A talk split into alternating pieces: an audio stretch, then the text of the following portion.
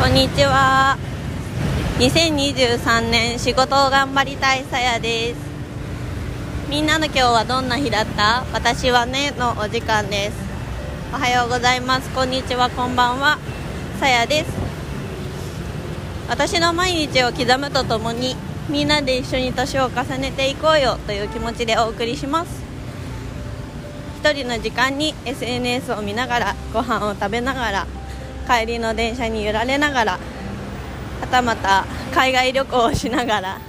何かしながら一呼吸つけるような時間を一緒に過ごしていきましょう。ということでまあそうですね。前回に引き続き私は今ベトナムにおりましてまあちょっとねお昼ご飯を食べたのであの午後カフェに行こうと思って移動中でございます。すいません。あの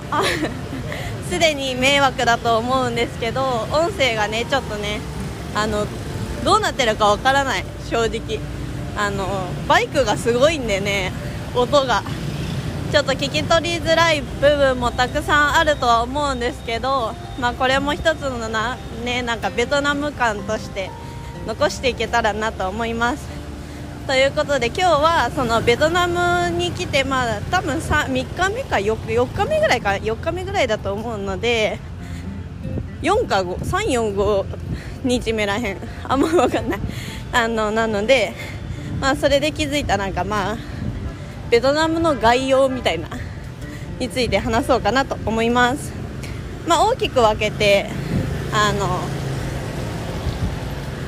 えっ、ー、と言語何話そうと思ったんだっけ？交通手段あ物価交通手段言語の3つをちょっとあのまあ体感でねお話できたらなと思います。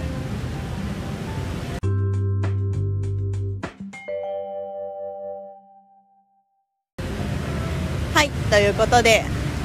まあまず皆さんまあ被害を被っているであろう交通について交通手段についてまずお話ししようかなと思います。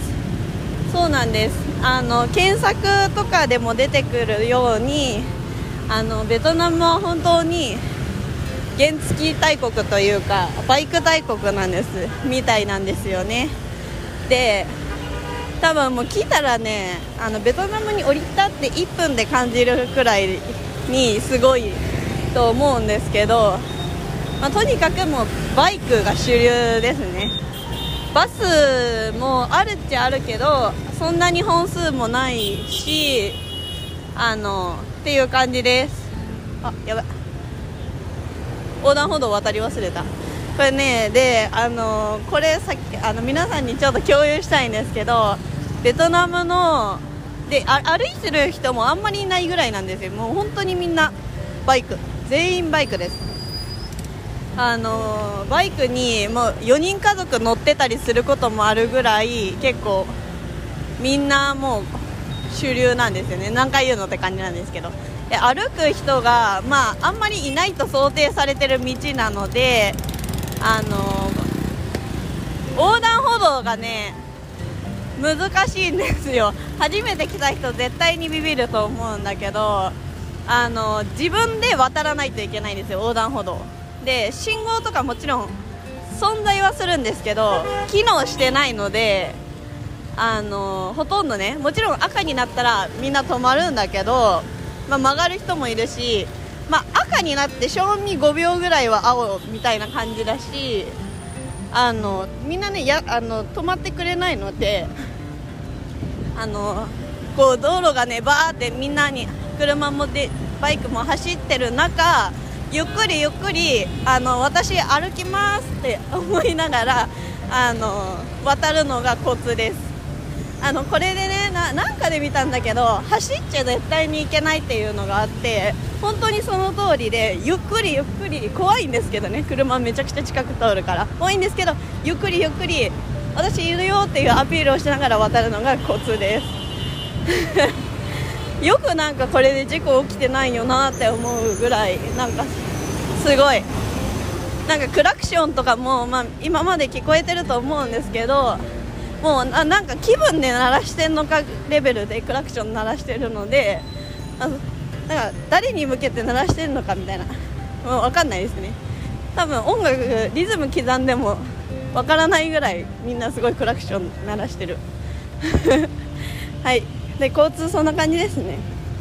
で次物価について話したいと思います。うわすごい。えっとね物価結構ねあの食費もう合流できるレベル感ですね。あの選ばなければあとなんだろう屋台とかのご飯まあもちろん現地の人たちが毎日食べてるようなご飯なんですけどでもなんかこだわりがなければ1食500円行くことはそんなにあんまりないかなぐらいな感じですね。私は初日に初日2日目もう物価もう本当に何も調べずに来たから物価も何も分からなくてなんかレストランに入ったんですよ一旦。そしたらまあ1食1000円ぐらいのご飯になったんですけどまあそれがもうずば抜けで高かったなぐらいであのレストランかレストランじゃないかっていう見分け高いか高くないかっていうのはあれですね。あの閉まるドアがあるかないかで見分けたら私いいかもってさっき思ったんですよ。なんか半分以上ほとんどの路面店の飲食店はあのなんだろう半分開放されてるみたいな半分っていうか全面開放されてるんだけど中に椅子と机があるみたいな。そんな感じなんでそういうところ行けば1食500円以内ぐらいで食べれる価格帯。でいつもあの日本で、まあ、当たり前みたいななんかそうコンビニとかで普通のレストランみたいに閉まる扉があるレストランは結構、まあ、1食1000円のレベル感かなってだただねあの注意点としてい別にいいじゃないですか。1食1000円ぐらいなら。って思うんだけど何が良くないかってレストランが基本的に多分1人で来ることを想定されてなくて量が多いんですよ。基本的に鍋料理とか最低2人前みたいな感じだからあの量の問題的にレストランあんま入れないかもしれないなと思ってます。そんな感じですね。で水とかも500ミリのペットボトルで30円とかなんでまあ水も飲み放題だしただコーヒーはね普通普通日本とそんなに変わらんぐらいの価格帯な気がします。普通のカフェでまあ300円ぐらいで、まあ、スタバとか行ったら、まあ、400円ぐらいが相場な感じで、まあ、コーヒーとかは普通。そんな感じです。で最後えっ、ー、と言語で話すとまあベトナムはベトナム語かな？があるんですよ。なんか字体は英語っぽいんですけどぽい英語になんかちょんちょんついてたりとかする感じなんでまあ原型はないですね英語の。あの読み方として。だから見ても全く何かは分からないですね。4だけは分かるようになった。PHO が4っていうのは分かったね。4は食べれるようになりました。あとはね何も分からないですね。そう。で思ってたより英語が通じないんですよ。どうなんだろう。私日本人だからさ日本でなんか英語喋ろうって思ったことあんまないから分からないけどなんか日本よりも多分通じないけど日本も結構多分通じないのかなって思ってるから、まあ、それぐらいのレベル感ですね。カフェとか行って若い大学生とかがいたらなんかコミュニケーションは取れる。ただなんか個人店とか行った時にまあお母さん世代405060代の人がいたら、まあ、数字は言えるけど会話はできないみたいな。そういうレベル感なのであのなんか会話をしたい時はもう本当に Google 翻訳必須でもうひたすら Google 翻訳でおすすめなんですかとか聞いたりとか。あの美味しかったです。ありがとうとか言ってそういうのも Google 翻訳で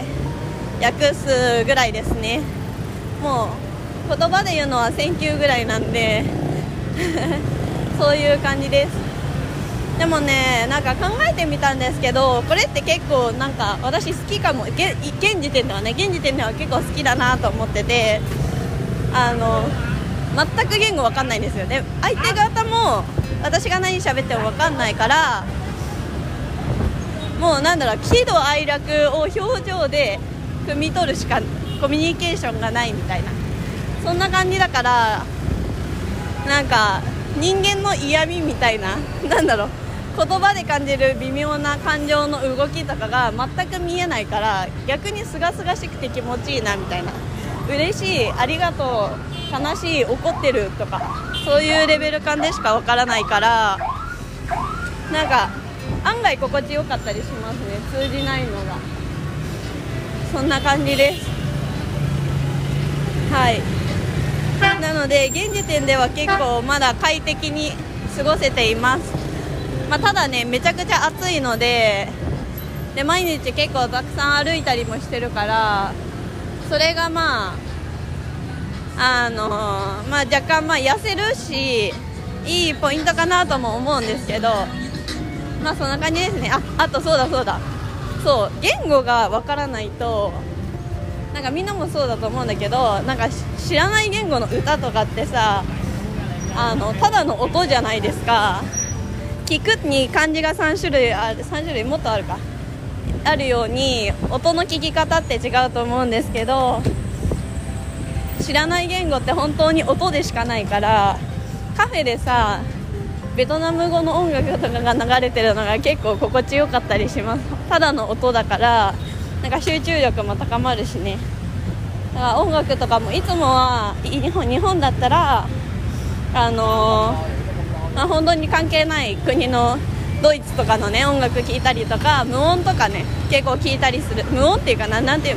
言葉がない。クラシックとかなんかリラックスミュージックとかを結構いつも流してるんですけどそれがねいらないっていうのは結構私の中で高ポイントですね。はい。ということで今日はベトナムのまあ概要というか交通手段と物価とあと言語についてお話ししました。またね気づいたこととかね面白いこととかがあればシェアしていきたいなとは思うのでまた楽しみにしていただけたらと思います。ということで今日も最後まで聞いてくださって本当にありがとうございます。これを聞いてくださったあなたの今日明日がとっても素敵な一日になりますように。すごい音声聞きにくかったと思うんですけど最後まで聞いてくれてありがとうございます。またね